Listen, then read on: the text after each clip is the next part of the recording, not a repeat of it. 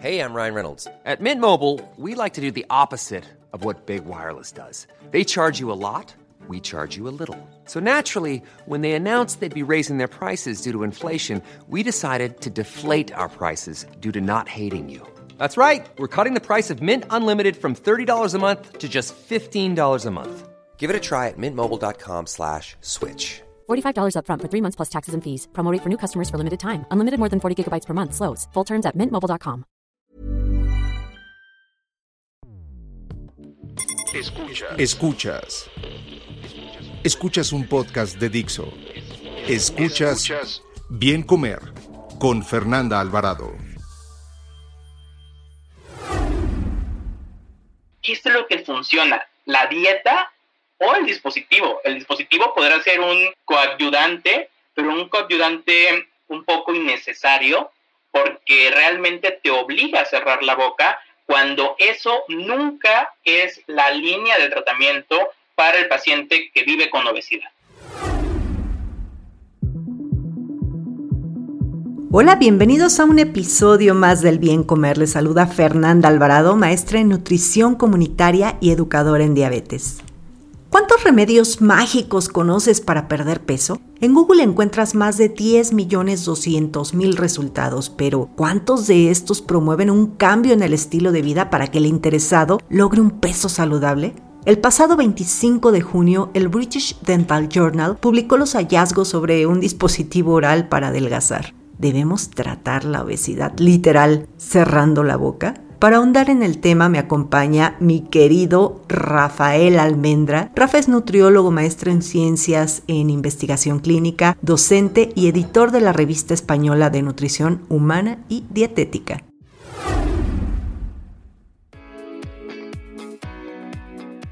Rafa, bienvenido de nuevo a los micrófonos del bien comer. La verdad es que me da muchísimo gusto tenerte por acá eh, de nuevo. ¿Cómo estás? Hola Fer, muy bien, muchísimas gracias por la invitación y disfrutando de acompañarte en el bien comer para platicar de algo muy muy interesante y que creo que a todo mundo nos ha volado la cabeza en estas dos últimas semanas más o menos. Bueno, yo quiero pensar que a todos les voló la cabeza, Rafa, pero no dudo que por ahí ya empezaron así a algunos vivillos a pensar en ser distribuidores de, de esos artefactos. Y bueno, estamos hablando porque una investigación que estudió una, pues la aceptabilidad de un dispositivo intraoral que facilita supuestamente la pérdida de peso en pacientes obesos, ¿no? Y esto es, pues prácticamente te cierran la boca con unos imanes, ¿no? Es, eso, es de, lo que estamos hablando. Pero antes de que nos platiques bien de qué va este artefacto, eh, tus comentarios y, bueno, la evidencia que se mostró, me gustaría explicarle a la audiencia por qué no toda la evidencia científica que leen en PubMed, o sea, tú te metes y, buscas y encuentras lo que quieras, ¿no? Y no toda es de fiar, con todo y que sea evidencia científica, ¿no? Entonces, sin que se vuelva una clase de metodología de la investigación, háblanos un poquito del rigor científico. Realmente lo dices, todo puede encontrarse, todo está escrito y lo que no, lo que haga falta en algún momento va a aparecer, pero no todo lo publicado es de calidad. Se ha eh, calculado que de 10 artículos publicados, prácticamente 7 u 8 podrían estar mal, podrían no tener este rigor científico que incluye un buen cálculo del tamaño de la muestra, una buena selección de las personas que van a participar en tu investigación y sobre todo algo importante que hay una lógica biológica en lo que se propone que tenga un este, contacto entre la biología del ser humano y pues la investigación y sobre todo incluimos aquí en el rigor científico esta parte de los conflictos de intereses que queremos identificar y sobre todo eh, en qué va a resumir esta evidencia que se proponga. Es importante mencionar que no todos los artículos o no todo lo que se publique es apto para contestar todos los tipos de preguntas que tengamos. Es importante mencionar que cada tipo de pregunta va a requerir de un este, diseño de investigación específico que le va a dar este, pues cierta validez a cómo la podemos contestar. Y ya algo muy, muy importante, en este artículo no fue el caso, pero también recordemos que no todo lo publicado en animales de investigación es aplicado en el ser humano y esto aplica, por ejemplo, en muchos suplementos, en muchas este, sustancias o fitonutrimentos que se evalúan en ratones, que se evalúan en conejos o demás, donde aún esta evidencia no nos permite que se aplique en humanos. Nos da hipótesis para probarlas en el ser humano, pero no para eh, la decisión clínica del día a día. Y también yo creo, Rafa, que, que aquí hay algo muy importante que es eh, también la calidad, ¿no? Y que eh, las recomendaciones pues deben ir acompañadas de, de, la experiencia clínica. Entonces, por tanto, leerlo en un paper no necesariamente uno va a ser la verdad absoluta y la otra quizá no te va a funcionar o, o no va a aplicar en ti por falta de esta experiencia clínica, ¿no? Exactamente. Y más que la falta, eh, cuando hablamos de nutrición basada en la evidencia, medicina basada en la evidencia, se hablan de aspectos importantes a integrarse. Tanto la mejor evidencia científica, que tiende a ser actualizada, pero es importante volver a mencionar, tiene que ser de, de calidad. No importa si el paper se publicó ayer, inclusive mm. alguno de ayer puede estar mal. Entonces, evidencia de calidad, la experiencia clínica en este caso del profesional de la salud, y por supuesto la disposición o la voluntad del, paciente. En algunas conferencias dadas, por ejemplo, por Eduard Baladía, un gran amigo en esta de la nutrición basada en evidencias, pone un ejemplo del uso de, una, de un sello rojo en la frente para bajar de peso. Entonces, eh, hace la comparación entre el tamaño de los sellos y el tamaño del efecto entonces, la decisión del paciente, habrá un paciente que diga, a mí ponme sello más grande si bajo más rápido de peso, o ponme más pequeño porque no quiero que se vea. Es importante integrar todos estos aspectos en la nutrición basada en la evidencia o en la práctica médica basada en la evidencia en cualquiera de las áreas de las ciencias de la salud. Ya, y también otro, eh, aquí otro factor que, que juega un papel importante es la manera en la que los divulgadores comunicamos esta información, porque eh, yo vi la nota, ¿no? Que se ve que sí, su fuente primaria era el estudio, sí se iban directo a la fuente, pero no sabían interpretarlo o bajar esa información para la gente a pie y entonces de repente leía cosas que no eran, ¿no? Y desde los titulares hasta lo que tú me digas, no sé si tú también notaste eso.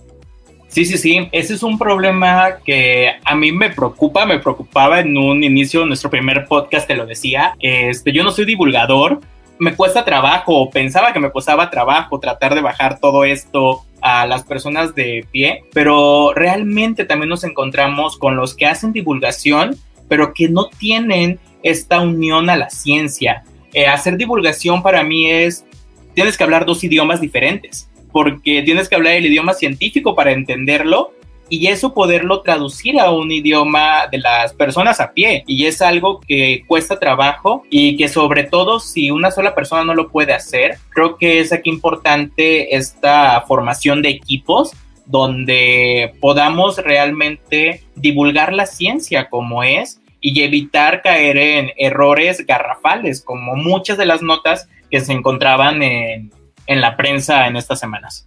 Ya, dijiste algo súper importante y que aplica en todos los campos, integral. El apoyo de equipos y el apoyo entre profesionales, eso es importantísimo. Ahora sí, a ver, platícame primero de qué va este artefacto y qué es lo que tú notaste justamente en esta investigación. Ok, este artefacto, este dispositivo intraoral que realmente me, me, ha causado, no sé, entre volarme la cabeza y preocuparme por cómo estamos comprendiendo un problema tan complejo como es la obesidad. Pero este artefacto se publica en el último número de la eh, revista British Dental Journal, si mal no recuerdo, BDJ, algo así. Sí, sí. Y habla sobre una, un dispositivo en el cual a las personas de investigación, quienes todas fueron mujeres, este, le cerraron la boca, básicamente. ¿Cómo le cerraron la boca? Eh, no soy experto en la odontología, eh, más o menos lo que entendí y pregunté con conocidos, pues en, si mal no recuerdo, en el primer molar eh, ponen unas bandas y esas bandas se unen este, con imanes para solamente permitir una abertura de alrededor de 2, 3 milímetros en la boca, ¿no? Entonces es cerrarte la boca, Esa, aquí eh, vemos en el mundo real lo que muchas veces dicen, solamente hay que cosernos la boca. Aquí no te la cosen, aquí te la cierran con un imán pero eh, lo bueno, y así lo venden ellos, lo bueno es que estos imanes se pueden abrir en tu casa porque imagínate que si te dan ganas de vomitar, te puedes ahogar bueno, aquí te daban una llavecita para abrirlo y te enseñaban a abrirlo por cualquier cosa.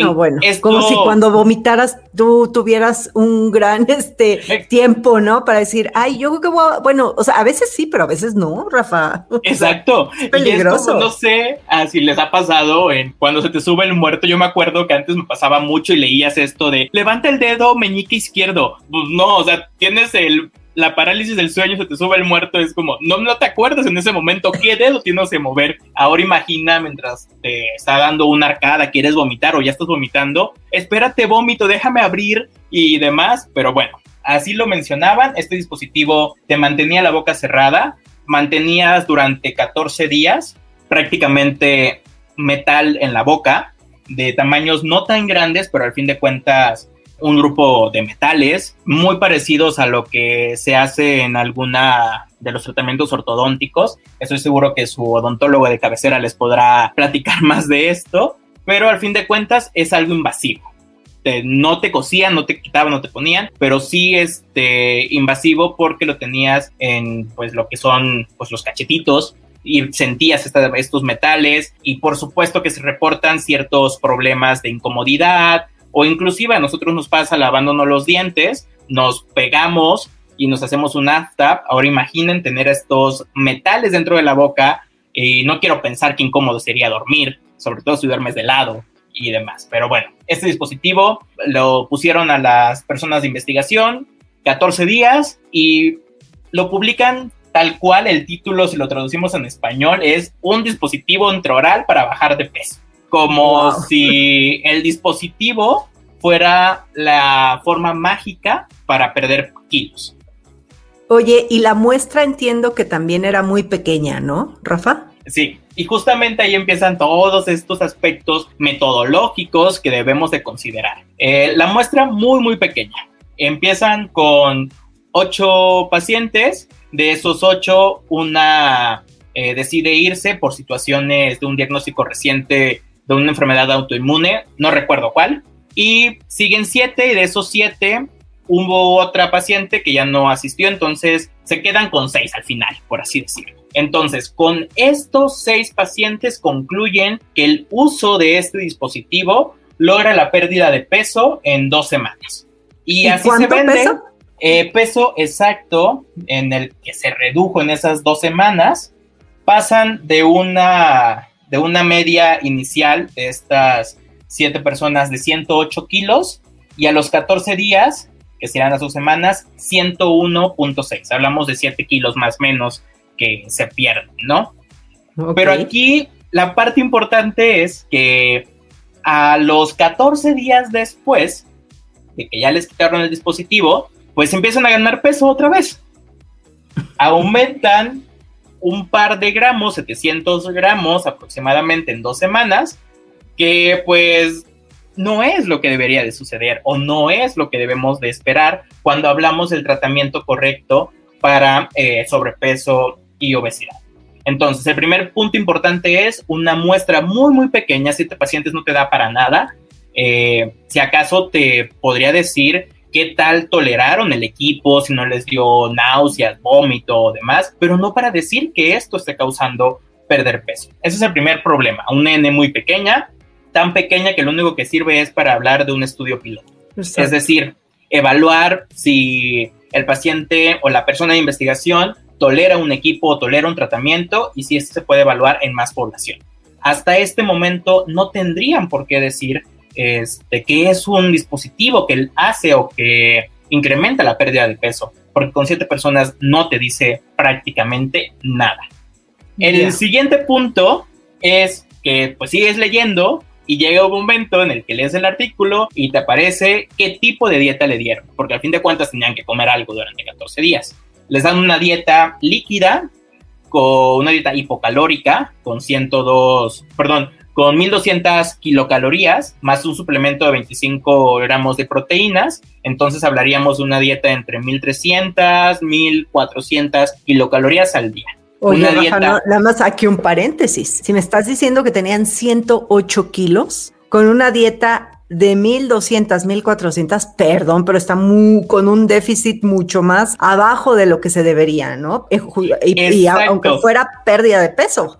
Exacto, y ese es el punto. Y realmente cuando nosotros lo vemos en la práctica diaria, un paciente con obesidad importante, el IMC de los pacientes, si mal no recuerdo, era un poco más de 40, o sea, la media de los pacientes, el IMC, justamente era 40.84. Estamos hablando de una obesidad eh, grado 2. Entonces, el problema aquí, el problema es importante porque en estos pacientes cualquier déficit de calorías, cualquier déficit energético, por muy pequeño que sea, inclusive 300 calorías o inclusive menos, vamos a ver pérdida de peso. Porque para lograr un IMC 40, es importante mencionar que este IMC no se consigue con una dieta de 1500 kilocalorías al día. Por supuesto que no. Entonces, vemos una pérdida de peso muy buena.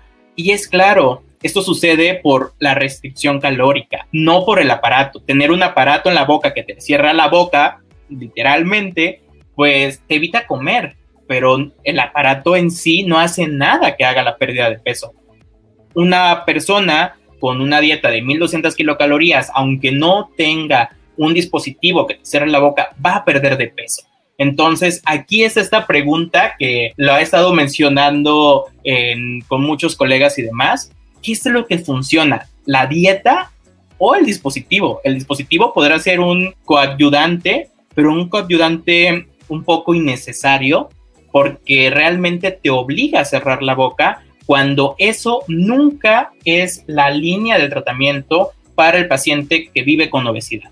Pues no, porque al final, y es lo mismo que pasa, y hemos ya platicado en, episodios anteriores tú y yo, sobre estas dietas de moda. O sea, al final del día, la gente tiene el objetivo de perder peso. Y lo vas a lograr porque perder peso relativamente es fácil. Y sí, es llegas al peso deseado, pero mantenerlo está ahí el punto. Y lo más importante es mantener hábitos de vida saludables que te hagan estar sano ese es el punto, ¿no? Justamente, y es que aparte ha pasado, no es la única terapia, por así decirlo, ni el único dispositivo que ha existido para cerrar la boca. Yo recuerdo mucho en mis años de estudiante, que no fueron hace mucho, de estudiante de licenciatura, que cerca de la universidad había un nutriólogo que ponía una famosa malla sublingual.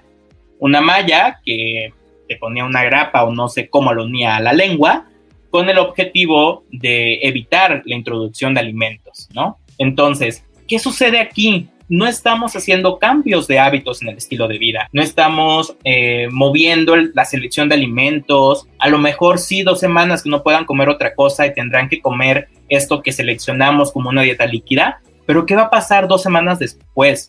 ¿Qué va a pasar cuando ya no tengan este dispositivo que les cierra la boca? Y si no cambiamos hábitos, probablemente vamos a regresar al mismo hábito que nos enfermó. Vamos a regresar a consumir ciertos alimentos ultraprocesados. No hicimos un intercambio o un cambio en conductas como hacer más actividad física, no eh, reducimos el consumo de, de bebidas azucaradas, ninguna intervención fue dirigida a moderar, a reducir el consumo de alcohol, a, por ejemplo, evitar el, el cigarro o demás, que estas también son estrategias o puntos en los cuales el tratamiento de la obesidad se debe de basar. No todo es el peso corporal. Necesitamos que el peso corporal que se pierda se mantenga. No, no lo que pasa siempre, que llega a tu consultorio cualquier paciente, quiero bajar de peso porque tengo una reunión, tengo un evento, tengo una fiesta, porque el exceso de peso, eh, hablar de obesidad, hablar de sobrepeso, son cambios en el estilo de vida, es una enfermedad crónica que las enfermedades crónicas no se deben de tratar de forma intermitente, como propone en el artículo, porque de hecho al final aparece así de, pues no pasa nada, como es un, un equipo, un dispositivo muy sencillo, pues cualquier dentista lo puede poner en su consultorio. Y si el paciente pues sube de peso, no pasa nada, vuélveselo a poner. Esto no es el objetivo del tratamiento del sobrepeso y la obesidad. Debe de ser un tratamiento a largo plazo que nos asegure que nuestro paciente perderá el peso y lo va a mantener, o sea, no va a recuperarlo, no va a tener este efecto yo-yo que todos los hemos de conocer y que es un gran problema porque justamente este efecto yo-yo incrementa el riesgo de las enfermedades asociadas a la obesidad, tanto cardiovasculares, diabetes y demás. Entonces, ¿por qué vamos a usar este dispositivo intermitente? Y lo único que va a generar es justamente incrementar los riesgos a la salud. Cada vez que una persona vive o pasa por este efecto yo-yo, llega a recuperar más de 5 kilos con los que realmente inició. Por ejemplo, si inició con 70, pierde 10, y era con 60. A los dos años, probablemente, como no hubo cambios en el estilo de vida, no hubo cambios en los hábitos alimentarios, va a regresar ya no con los 70 kilos, podrá regresar con 75, con 80, y por supuesto que la intervención va a incrementar su dificultad.